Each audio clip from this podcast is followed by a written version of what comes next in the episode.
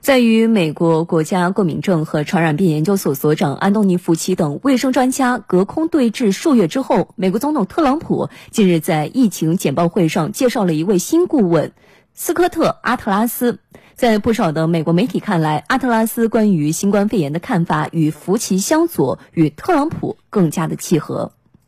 美国总统特朗普十号在新冠疫情简报会上首次介绍了阿特拉斯。十二号，阿特拉斯在白宫疫情简报会上关于复刻的言论与特朗普十分合拍。美国有线电视新闻网认为，相比其他白宫医学专家，阿特拉斯此前多次发表对社交隔离、复工复课等问题的看法，他的言论与福奇等人的主流科学意见相反，引发巨大争议。特朗普曾公开批评过他的两名顾问。白宫冠状病毒应对工作组协调员德伯拉·伯克斯和美国国家过敏症和传染病研究所所长福奇，因为他们对新冠病毒在美国的灾难性传播以及允许学生重返校园表示担忧。